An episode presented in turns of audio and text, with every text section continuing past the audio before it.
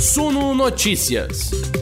As notícias que afetam os mercados do Brasil e do mundo, comentadas para você.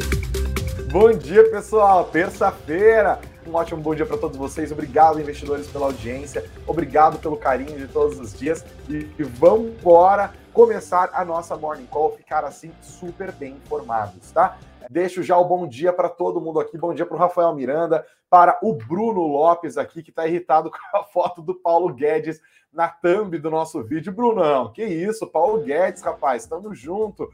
Bruno Freitas Mota tá me deixando bom dia lá, se falando palavrão, Bruno. Que isso, cara? Não vou nem ler, hein? O Amilcar Junqueira tá falando que tá feliz aqui, porque ele tá ao vivo hoje. Muito obrigado. Desde Mendoza, na Argentina. Amilcar, muito obrigado pela sua audiência. Janete Beira Ross também deixando aqui o bom dia dela. O Fernando Cordeiro, Pedro Costruba, é, nome chique, hein, Pedro? Costruba Arantes. Gabriel Borsato deixando o bom dia dele. Bom dia, Gabriel. Marcelo Cetrangolo Rodrigues, o Fábio Brunelli.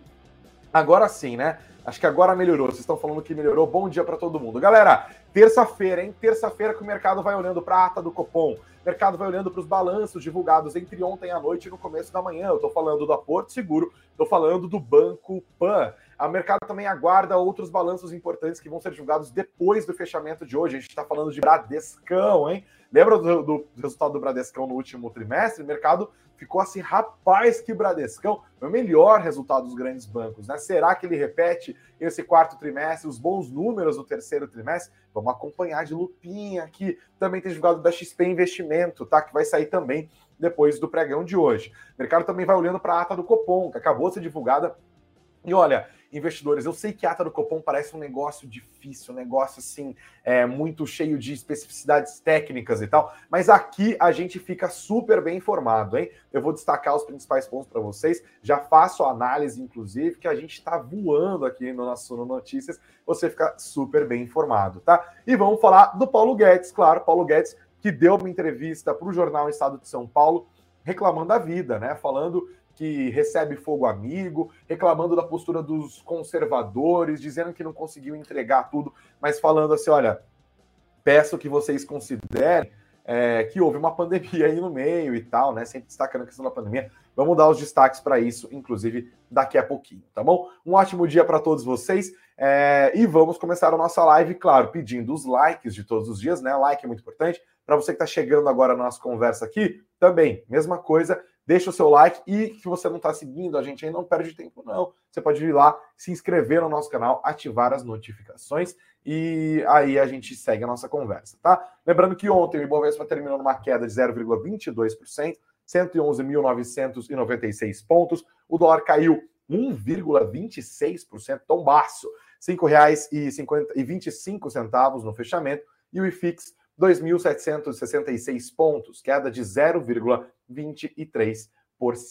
Tá bom? O pessoal tá deixando aqui é, os comentários, beleza. Eu vou dar uma leve tossida. Se a Gabi quiser colocar a vinheta de novo, eu agradeceria. E aí eu volto para a gente continuar a nossa conversa, já falando dos resultados do Banco Pan que foram divulgados agora, tá bom? Vamos embora, Gabi. Vamos de mais uma vinheta.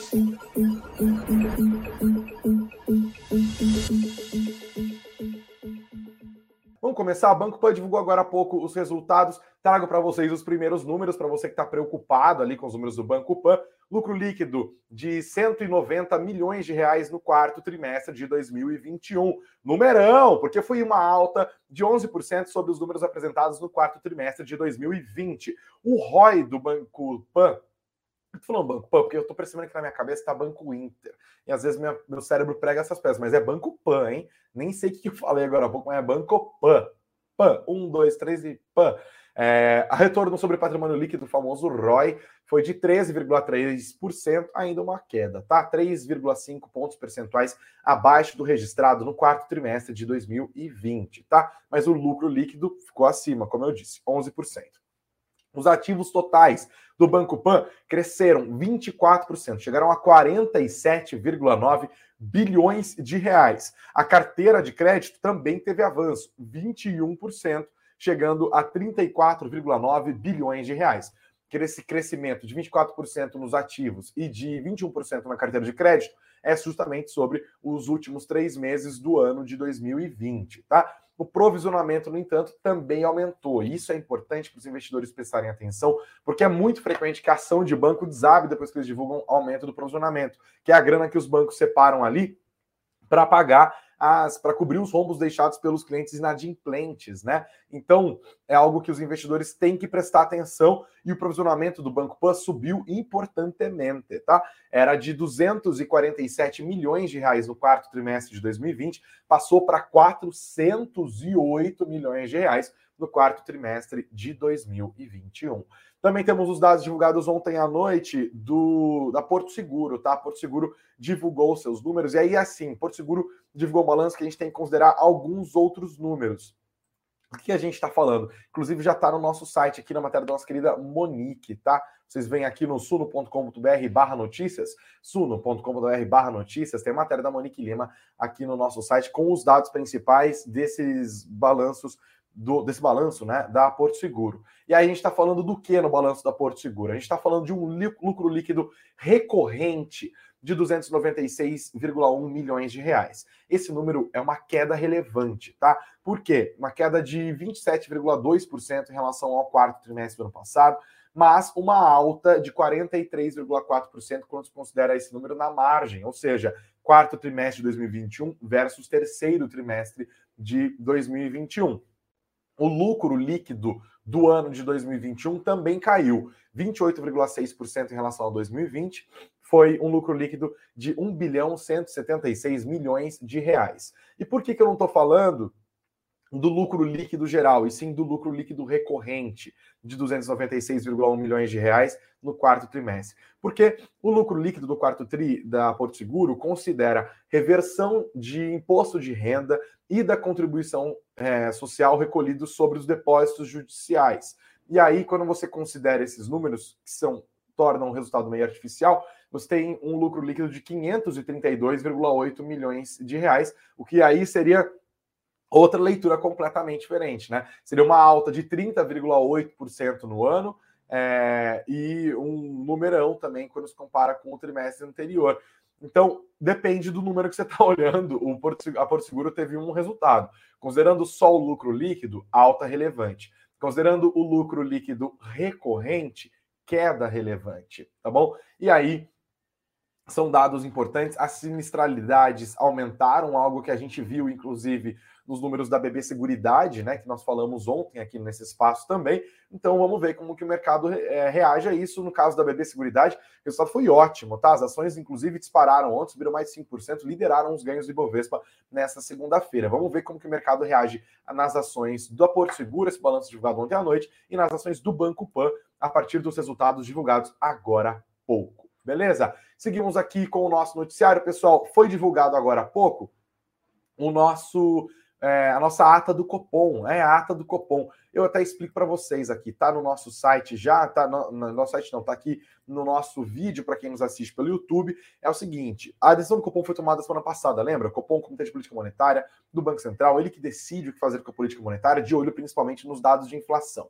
certo? Beleza. É, e aí ele decidiu elevar a Selic na semana passada em 1,5 ponto percentual, passou de 9,25% para 10,75%. O Brasil voltou a ter uma taxa básica de juros de dois dígitos, algo que não acontecia há cinco anos, inclusive. A gente teve uma alta em um aperto monetário enorme no ano passado. Esse ciclo continuou agora, mas tinha um dado muito importante. Além de levar em 1,5 ponto percentual, que era o que ele disse que já ia fazer na última reunião, ele disse que vai continuar a subir a Selic, mas em um ritmo mais ajustado, num ritmo mais moderado, tá? É, e de quanto que vai ser isso aí? Não disse. E aí o mercado ficou ansioso pela divulgação da ata do cupom, que foi divulgada agora há pouco, porque o mercado vai buscar na ata do Copom os principais movimentos, tentar antecipar na ata do Copom o que foi discutido ali entre os formuladores de política monetária, quais serão os próximos passos dados. Lembrando que Selic influencia em praticamente todos os investimentos. De forma geral, influencia na renda variável, porque a renda fixa vai se tornando mais vantajosa e os investidores caminham para a renda fixa, né? Isso com certeza acontece, e também porque afeta as empresas, né? Afeta as empresas que têm endividamento ali é, indexado em, C, em CDI, afeta empresa que precisa de crédito, porque o crédito está ficando mais caro, afeta empresas cujas atividades estão atreladas a crédito, porque, por exemplo, o varejo a, sofre porque o consumidor tem mais, acaba gastando mais dinheiro para pagar a dívida do que para consumir, sobra menos dinheiro para consumo, as ações do varejo tendem a cair, as ações do setor de construção civil, porque, enfim, eles vendem é, ativos que estão muito atrelados ao crédito, o crédito fica mais caro, isso sofre. Empresas de tecnologia que também que são empresas de crescimento rápido, que consomem muito caixa e precisam de grana para investir, para crescer e atingir o patamar que eles precisam para conseguir ganhar a escala dos negócios deles, dependem do valor do crédito também. Então, crédito mais caro prejudica as empresas de tecnologia.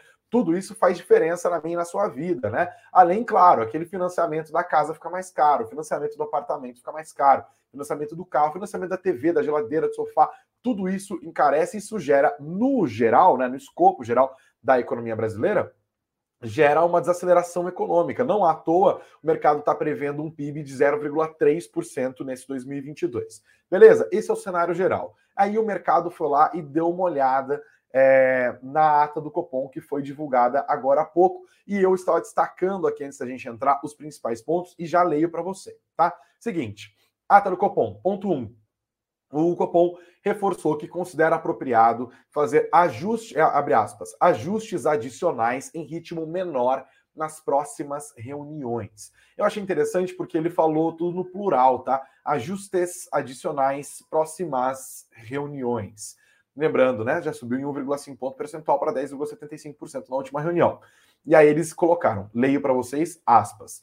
Conclui-se que o novo ajuste de 1,5 ponto percentual, seguido de ajustes adicionais em ritmo menor nas próximas reuniões, é a estratégia mais adequada para atingir aperto monetário suficiente, isso é, elevar os juros a um grau tal que, continuando a leitura, garanta a convergência da inflação ao longo do horizonte relevante. Ele está falando de 2022 e de 2023, assim como a ancoragem das expectativas de prazos mais longos.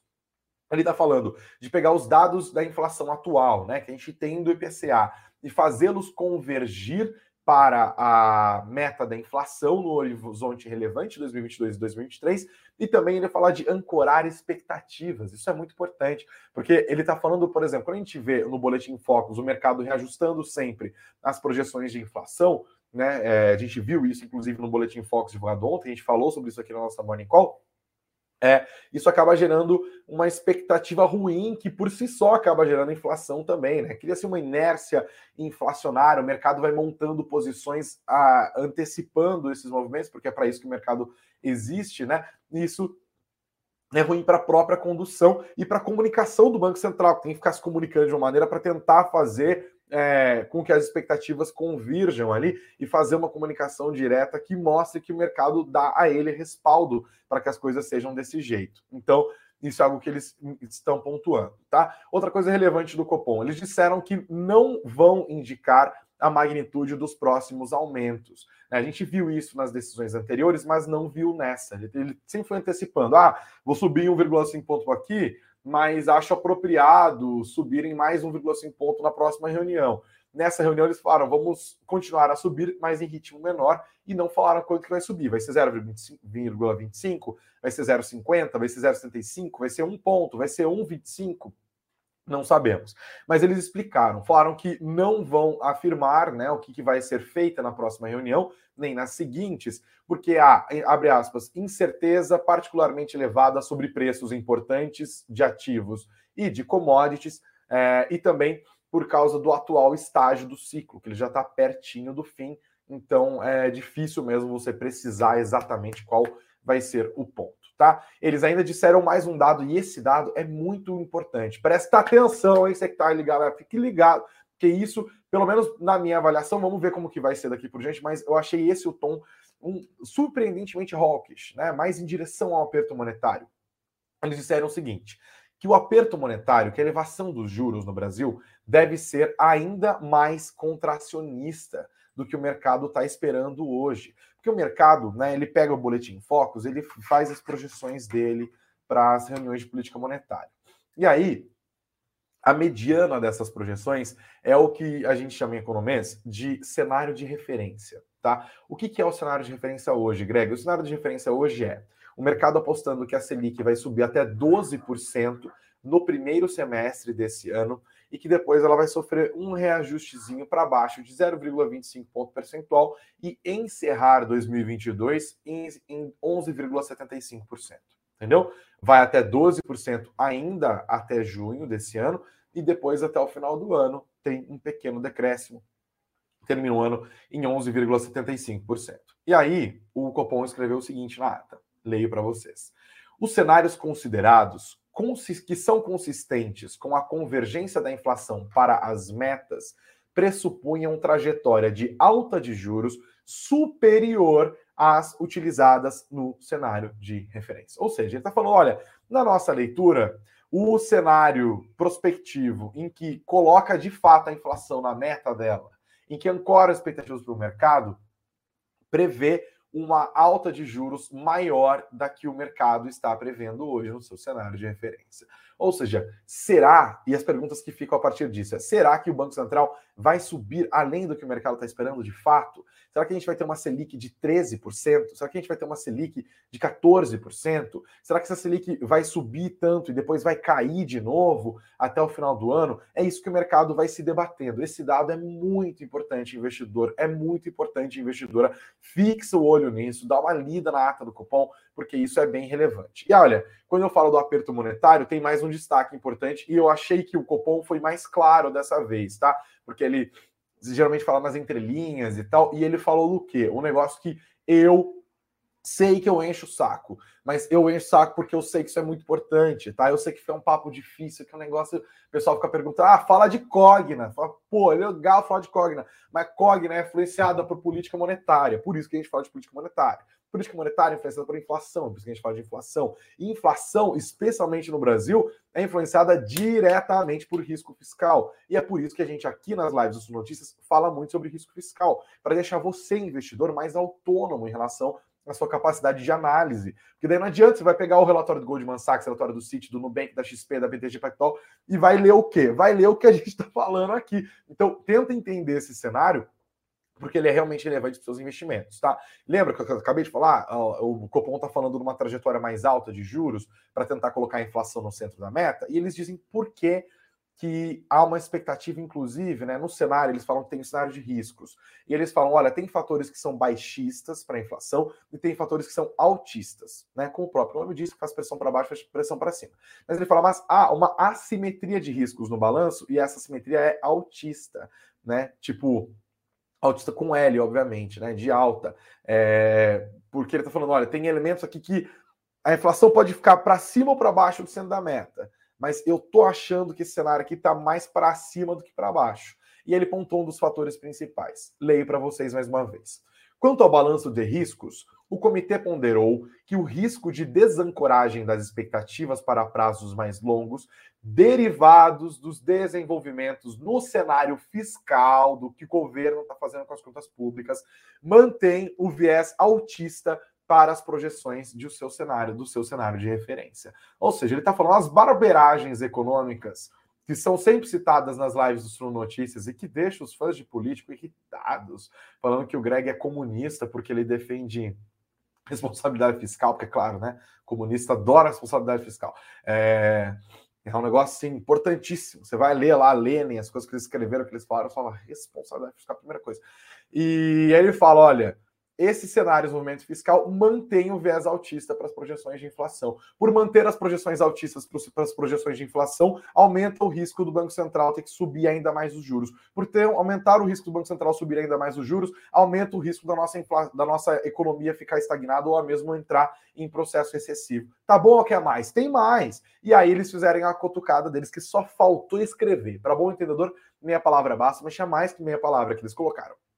O comitê nota que, mesmo políticas fiscais que tenham efeitos baixistas sobre a inflação no curto prazo, podem causar deterioração nos prêmios de risco, aumento das expectativas de inflação e, consequentemente, o que? Efeito altista na inflação prospectiva. O que, que ele está falando aqui, tá? Para você que se perdeu nesse, nesse economia chato que eles escrevem. Ele está falando que a PEC dos combustíveis, que o governo está tentando enfiar a goela abaixo agora, botando um monte de pressão, para fazer renúncia fiscal, para baixar preço de gasolina agora, porque o governo está preocupado com, com, eleição, vamos ser bem honestos, né? Que Bolsonaro sonha? Eleição. Aí ele fala: vamos fazer uma renúncia fiscal que vai aumentar o risco do país, que pode gerar uma percepção de que o Brasil não é confiável para baixar preço de gasolina, porque eu quero ser reeleito. É isso que está acontecendo em bom português. E isso, claro, cria um efeito baixista no curto prazo, porque afinal a gente está diminuindo 20, 30 centavos do litro da gasolina e ela é um, fator importante de pressão inflacionária. Pum, beleza, a gente tem no curto prazo um impacto baixista da inflação. Mas isso compromete a trajetória fiscal do país. Isso compromete a visão que os investidores têm do Brasil a respeito da nossa condução. É, econômica, da nossa confiança. Não adianta olhar o dado macroeconômico lá atrás e falar, olha, nossa, arrecadamos muito e que beleza, que delícia. 2021 a gente teve um, um déficit bem menor do que a gente imaginava. De fato, tivemos que bom que isso aconteceu. Só que o mercado não vive de passado, o mercado vive de futuro, ele antecipa o movimento. E quando ele vê este governo encolhendo o ministro, embora você possa gostar não possa gostar do Paulo Guedes, mas o fato é, o Paulo Guedes representa uma, um, um, compromisso liberal, além de responsabilidade fiscal, de controle de gastos e tal. E o Guedes, da entrevista que a gente vai ler na sequência no Estadão, reclamando que não tem apoio, que não conseguiu fazer, que papapá, falando meio no passado. É, e o governo quer gastar, gastar, gastar, destrói teto de gastos, destrói, limita pagamento precatório e agora faz mas esse negócio da PEC dos combustíveis, os investidores falam, vixe, e aí? E aí o próprio Banco Central escreve lá, ó, que essas políticas fiscais com efeitos baixistas no curto prazo, leia-se PEC dos combustíveis, né? É, podem causar deterioração dos prêmios de risco, o pessoal vai cobrar mais juros para poder emprestar dinheiro para o Brasil, tá? É, aumento das expectativas de inflação no longo prazo, porque esse prêmio de risco vai se reverter em processo inflacionário e efeito autista da inflação mais adiante. E aí quem tem que lidar com isso? O próprio Banco Central. Isso complica todo o nosso cenário, isso prejudica as nossas projeções de crescimento econômico mais adiante. Tá bom, fã de político? Ou quer mais? Tá bom? É isso aí. Laia. Seguimos então. Agora vamos ver a belezura da entrevista do Paulo Guedes, que também no mercado vai acompanhar com certeza, tá? É, foi publicado hoje no jornal Estado de São Paulo. Lembrando que daqui a pouco eu falo para vocês um pouco mais sobre a meta, né? O pessoal está perguntando de Facebook nos comentários aqui. Falaremos da XP Investimentos, quando o sócio está saindo também, e o mercado continua de olho nessa história da Oi. Mas vamos para a entrevista do Paulo Guedes no jornal Estado de São Paulo. O Teres Der deu entrevista aqui e ele chama dizendo: faltou apoio para a agenda liberal. O ministro da Economia se diz frustrado com o ritmo de reformas e defende a renovação da aliança de liberais e conservadores na reta final do governo. Né? E aí tem uns destaques importantes. Ele diz assim que não teve o apoio que tinha de ter, e disse: Nós entramos com uma plataforma que é o resultado de uma aliança de conservadores e liberais, que funcionou politicamente para a eleição, mas a engrenagem não girou. Essa aliança não conseguiu nem implementar as propostas dos conservadores, porque os liberais têm valores um pouco diferentes, e nem as reformas liberais, porque às vezes tem fogo amigo dos conservadores. Aqui eu gosto, olha, eu não preciso ser fã do Guedes, mas eu gosto da sinceridade dele. Né? E aí, na entrevista feita pelos sempre excelentes Adriana Fernandes e José Fux, eles perguntaram: você acabou de completar três anos de governo, mas fica essa percepção de que não conseguiu levar adiante a agenda liberal. Dizem que as reformas estão paradas, que as privatizações não saíram e que a abertura econômica não andou que o senhor diz, né? Qual que é a sua percepção?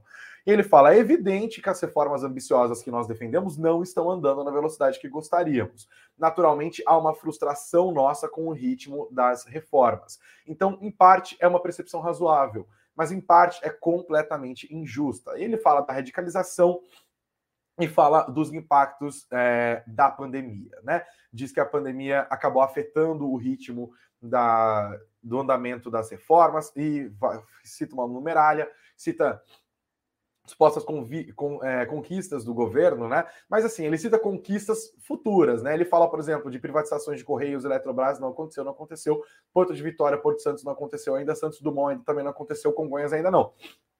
Então ele fala, tipo, estamos querendo, estamos tentando, tá bom? E aí eles cobram ele falando aqui, ó, o senhor anunciou diversas medidas que no fim acabaram não saindo. Muitos analistas passaram a chamá-lo de ministro da semana que vem, tem até um meme disso. O que aconteceu? você falava menos Brasil e menos mais Brasil e menos Brasília. Brasília venceu e ele diz que cometeu um erro que foi dividir com a imprensa, dividir com o país as metas que ele tinha e a oposição a essas mudanças que existem dentro do governo e que existem fora do governo. Ele diz que os oposicionistas sempre foram contra, né? E diz também que havia uma barreira enorme às mudanças decorrentes do que ele chama de hegemonia social-democrata do establishment, da mídia e do meio é, empresarial. E aí ele fala também de questões internas, né, do governo aqui. Peraí. Sistema coalizão parlamentar, queremos privatizar. É, ele falou que porque, por causa dessas questões, de coisas que ele não tem conseguido chegar, ele passou a falar menos, né? É, e aí ele continua a conversa falando, basicamente vai lamentando as coisas que ele não conseguiu, né? E aqui é o ponto que eu queria destacar por fim. Eles perguntam ao ministro da Economia Paulo Guedes: faltou apoio político para tocar a agenda liberal? Ele fala: sim, não tive o apoio que tinha de ter. Realmente esperava mais apoio para essa agenda. É, mas aí ele fala, daí ele sempre dá a mesma desculpa, que não tem apoio parlamentar, que não tem apoio parlamentar, que diz que o governo só encontrou o eixo parlamentar agora, nos dois últimos anos, e que já foi o suficiente para aprovar a autonomia do Banco Central e novos marcos regulatórios, como do saneamento, das ferrovias e da cabotagem, lei de startups, lei de falências, BR do mar. E aí ele fala: nós entramos como uma plataforma que é o resultado da aliança de conservadores e liberais que, com, que funcionou para é, a eleição, mas a engrenagem não girou mais uma vez. Tá? E continuou reclamando de fogo amigo. É uma longa entrevista. Se você puder ter oportunidade, vale a pena como documento histórico. Você não precisa gostar do Paulo Guedes, você precisa é, desgostar do Paulo Guedes, mas é uma entrevista muito importante no fim do terceiro ano deste governo, do ministro da Economia, que é o fiador do governo junto ao mercado, reclamando da falta de apoio à agenda liberal do governo, reclamando de fogo amigo, e tudo isso segue nos destaques, tá bom? Para quem está perguntando dos dados da Porto Seguro, tem matéria no nosso site, tá? Tô vendo aqui que o Force X Dicas está perguntando, e se você voltar um pouco aqui na nossa conversa, eu já falei dos números da Porto Seguro também, tá bom? Obrigado pelos comentários. Bom dia para quem está chegando agora. A gente segue aqui com o nosso noticiário terminando. O Bruno tá, tá falando aqui que o Brasil é um país socialista, mas é um país socialista, né, Bruno? Mas é, um país que populismo viceja. Aí eu concordo com você completamente, né? Completamente. É, o Anderson tá falando que o problema é o Congresso. Ah, mais ou menos, né, Anderson? Eu, cara, honestamente, eu acho esse negócio do Congresso. Óbvio que o Congresso não gosta, não é liberal, né? O clientelismo é um negócio brasileiro. Mas, pô, o governo aprovou uma PEC para poder gastar mais. Por que não aprova uma reforma de previdência que tem impacto ali também, né, cara? Então é assim, né? Faltou apoio político, o próprio Guedes está falando, apoio político do próprio presidente, ele já disse isso em outras declarações. Então, uma confusão em que, no final das contas, o Guedes ficou encolhido, né? Ele começou o governo como super-ministro e agora, para mexer no orçamento, ele precisa de autorização do Ciro Nogueira, que é o papa do Centrão que o Bolsonaro botou na Casa Civil para fazer articulação política.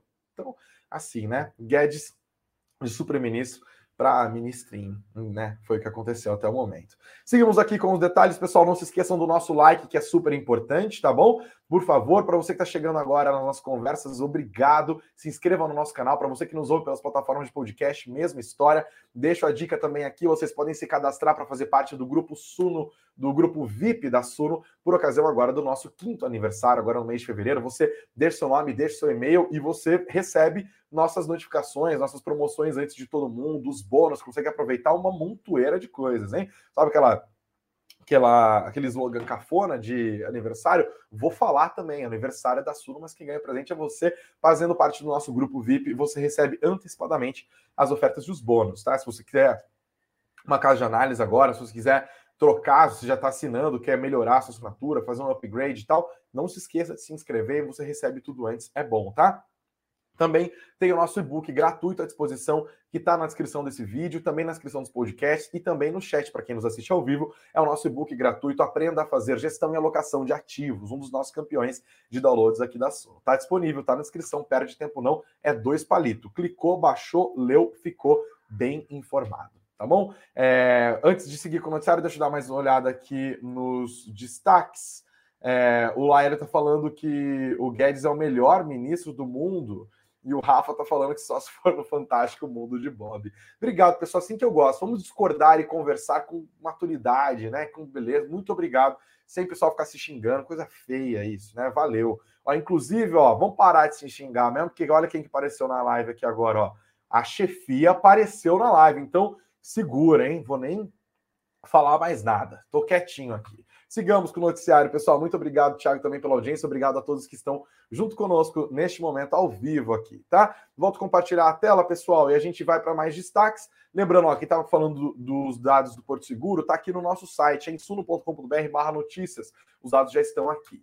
Facebook, a Meta está ameaçando interromper o funcionamento do Facebook na Europa. Olha só que doideira. A Meta, que é a holding, né, dona do Facebook, que apresentou resultados desastrosos nessa semana, né? as ações derreteram e tal, está falando de poder deixar o velho continente, o velho mundo.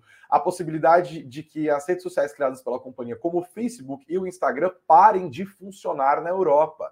Setores da indústria acreditam que a movimentação é um blefe, apesar do relatório enviado pela Meta para a SEC dos Estados Unidos, né, que é a CVM, a Securities and Exchange Commission, é, eles disseram o seguinte: a perspectiva é de que a empresa possa bater em retirada do continente. Acontece por causa de uma recente lei que impede e até restringe que dados gerados na União Europeia sejam armazenados, processados e compartilhados por meio de servidores estrangeiros. Ou seja, a meta teria que, não teria como acumular os dados dos usuários porque os servidores estão lá nos Estados Unidos. Todo o processo de armazenagem de dados precisa de acordos internacionais firmados entre as nações. O acordo mais recente com os Estados Unidos e a União Europeia não foi aprovado pela Justiça da União Europeia. E, de acordo com os juízes do caso, o país não protege, os Estados Unidos, no caso, não protege a privacidade dos europeus de maneira apropriada, porque as agências do governo norte-americano conseguem solicitar dados dos cidadãos sem o conhecimento deles. E aí eles falam: olha, como não dá para confiar nos Estados Unidos, é isso que a União Europeia está falando, né? Em bom, claro, português, não dá para confiar porque vocês armazenam nossos dados em outro país e vocês estão sujeitos à interferência das agências do seu governo. Então, não, não pode armazenar dado de cidadãos aqui da União Europeia. Aí o Facebook fala, pô, eu não vou mudar os meus servidores para a União Europeia, tem um custo assim inviável e se eu não armazenar dados de vocês para vender publicidade, meu modelo de negócio morreu. E aí ele está trucando, falando, então, quer saber? Eu posso até sair, vocês não vão ter mais Facebook, não vão ter mais Instagram. Imagino que o TikTok esteja torcendo enormemente para isso acontecer. E aí o pessoal fala, ah, é blefe, ah, não é, já mandaram comunicação para é, a CVM deles lá, né, para a SEC. Enfim, acompanhamos bem de perto isso, hein? Porque pode virar rolo. Imagina sair, o Facebook sair da União Europeia, não ter mais Instagram, não ter mais WhatsApp, não ter mais nada. Lá na União Europeia, você que tem parentes na Europa, você que nos assiste pela Europa, fique esperto, vai baixar o Telegram aí. Mais destaques desta terça-feira, pessoal. Um dos sócios da XP, o Carlos Ferreira, vai deixar a companhia, segundo a coluna do Lauro Jardim do Globo, né? Ele já anunciou seis meses atrás que ia deixar a função de diretor executivo da XP. Ele é conhecido como Carlão é, e é integrante do conselho de administração da XP. Ele ficou lá por 14 anos e tem cerca de 5 a 8% da companhia. Pobrinho Carlão, hein, Carlão? Aposenta e vem falar com nós aqui na, na Suno, hein? Agora que a gente está aqui meio irmão, inclusive. Vamos embora, né? Seguindo com mais destaques. E olha, pessoal, outra coisa que fica no foco ainda dos investidores hoje é esse embrólio da Oi, né? É, a Oi tem agora esse problema da Anatel podendo anular a aprovação da venda dos ativos móveis. Foi divulgado inicialmente pelo jornal o Globo, depois amplamente divulgado por todos os outros jornais, a apuração acabou sendo confirmada, tá? A Anatel deve anular, portanto, a aprovação da venda da Oi Imóvel para TIM, para Vivo e para Claro. O processo no CAD também está enrolado, eles pediram, as empresas fizeram uma outra proposta, a Procuradoria o Ministério Público Federal chegou a recomendar ao CAD a rejeição, falando que a TIM, a Claro e a Vivo formaram um consórcio para comprar, o que seria ilegal. A TIM, que comprou a maior fatia ali, é, falou que não houve formação de consórcio, consórcio e que, na verdade, há concorrência entre as empresas. Isso virou um negócio, tá? É, então, a gente vai acompanhar de perto. Isso fez bastante preço nos últimos dias. As ações da Oi caíram mais de 10% ontem. Então a gente segue de olho nisso hoje também. Lembrando que nessa semana estava marcado para o CAD fazer o seu apoio, né? Agora, se a Anatel voltar atrás, então aí o negócio vira no telhado. Tá? Já falamos do Paulo Guedes, mais destaques do Caderno de Economia do Estadão hoje, assim a gente vai terminar a nossa conversa, pessoal. Óbvio, destaque do Caderno de Economia do Estadão é a entrevista do Guedes falando que faltou apoio para implementar a agenda liberal e que ele está frustrado com o ritmo das reformas. É, e também mais destaques. Localiza e Unidas têm interessados em pacote que CAD propôs. Lembra que eles fizeram uma fusão, né? Estão desenhando a fusão. O CAD aprovou, mas estabeleceu remédios, que são essas medidas de compensação, de vender parte da frota, de vender uma das marcas e tal. Eles pediram a venda de 45,8 mil carros e aumento da idade média da frota, né? Então, tipo, comprar menos carros e tal. E aí, segundo o Estadão Localiza Unidas, já tem interessados no pacote de venda ali proposto pelo próprio CAD. Tá bom? É, que mais? Bolo da, bolo da Babá Ivone vira sucesso em Brasília, ganha novos mercados. Olha só, Babá Ivone. É, mais destaques aqui: ata do Copom indica alta menor do juro nas próximas reuniões, né? Como nós falamos agora há pouco. Rede Honda já vende New City Sedan. Crise aumenta saque da previdência privada, mas captação é a maior do ano. JP Morgan decide encerrar portal seis minutos após entrar no C6 Bank, tá? Eu até dou destaque aqui da matéria do caderno de economia do Estadão na coluna do broadcast, tá? O C6 Bank anunciou dias atrás, né? Já tinha esse negócio antes, daí o Banco Central deu aval e o JP Morgan comprou 40% do C6 Bank. Está concorrendo ali com o Banco Pan, com o Banco Inter, com é, o Nubank, obviamente, né? É, e aí eles tinham um portal de jornalismo econômico que era o Seis Minutos. Você vê sido criado pelo C6 Bank em 2019. E aí o JP Morgan seria sinalizado, segundo a apuração do Estadão, que a produção não estava alinhada com a estratégia e o C6, que tinha cerca de 10 funcionários, foi encerrado. Então, deixo aqui também a minha solidariedade aos meus colegas do C6 Bank, que estavam trabalhando lá, né, colegas jornalistas, e que acabaram é, rodando por causa dessa medida do JP Morgan. Faz parte, mercado é isso aqui, né? Faz parte. Seguimos agora com a PEC, né? Que todos consigam se recompor em breve, né? Tem gente boa para a gente pegar aqui na sua, vou dar uma olhada, inclusive. PEC dos combustíveis é positiva, mas precisa de aperfeiçoamentos, diz o presidente da Petrobras. Destaque do caderno de economia do jornal o Globo, nesta terça-feira. Silvio Luna se reuniu com o deputado autor da proposta que permite a redução dos impostos federais e estaduais sobre os combustíveis, incluindo gasolina, diesel e gás.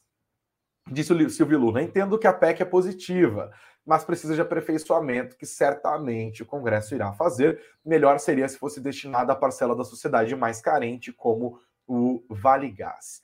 Né? E aí isso entrou no, no radar dos investidores. Essa proposta que está na Câmara, a equipe econômica estima um impacto fiscal de 54 bilhões de reais, baixando. É, em 69 centavos o litro da gasolina e em 33% o litro do diesel. Mas tem essa outra proposta que o, Globo também dá destaque, que é a PEC Kamikaze, que inclui um vale de R$ 1.200 por mês para caminhoneiros, tá? Comprarem o diesel mais vale gás, mais um monte de coisa durante dois anos, um custo gigantesco e que seria muito maior que esses 54 bilhões da proposta da Câmara, seria 100 bilhões de reais. Isso teria, estaria sendo chamado pela equipe econômica de PEC kamikaze ou PEC da irresponsabilidade fiscal. Isso ajuda a entender, inclusive, porque Paulo Guedes agora vai dando entrevista, entendeu? Vai tentando se posicionar, ele está fazendo política também, né? E por fim, os destaques do valor econômico hoje, pessoal. Varejo começa o ano fraco com investimentos em risco. Sinal amarelo para venda da Oi. BR Malls reabre negociação com Ankara após oferta da Alliance. Ataque à Ucrânia seria fim do gás russo para a União Europeia, diz Joe Biden haverá novas tensões entre Judiciário e Bolsonaro neste ano de eleições. Análise do Christopher Garman, né, que é diretor do Grupo Eurásia aqui no Brasil. Tá bom? Esses foram os destaques do dia, pessoal. Estamos bem informados agora, hein? Falamos dos principais balanços. Fica de olho que ao longo do dia as ações do Bradesco e da XP lá nos Estados Unidos também, né? BDR, se você estiver aqui no Brasil, podem variar bastante, tá? É, porque tem os resultados deles que serão divulgados no fim do pregão de hoje. Então, Fique esperto, tá? Vale a pena dar uma lida na, na, na, na duas coisas aqui, tá? Na entrevista do Paulo Guedes no Estadão e na ata do Copom. Também os resultados dos bancos estão entrando tudo no nosso site, tá? É, Porto Seguro já tem. Lá vai entrar agora Banco Pan. Esse pá até que já entrou, mas estava para entrar aqui agora. É, então vocês podem acompanhar no ao vivo também tudo que acontece, tudo que deve fazer preço ao longo do dia. No nosso site, no suno.com.br barra notícias, suno.com.br barra notícias, beleza? Muito bom dia para todos vocês, excelentes negócios, sempre estaremos juntos. Tem mais conteúdo ao longo do dia, às 19 horas, se Deus quiser, estaremos de volta para olhar para trás e entender tudo o que fez preço, tudo o que aconteceu, tá bom? Obrigado mais vez pela audiência. Não vão embora sem sentar o dedo no like e dá uma olhada aqui na nossa descrição. Você que nos ouve no podcast, você que está junto com a gente no YouTube, ao vivo ou depois, faz o download do nosso e-book, se inscreve ali para fazer parte do nosso grupo VIP do aniversário de 5 anos da sua, tá? Boa terça-feira, 8 de fevereiro. É agora, hein? Semana tá começando. Até mais.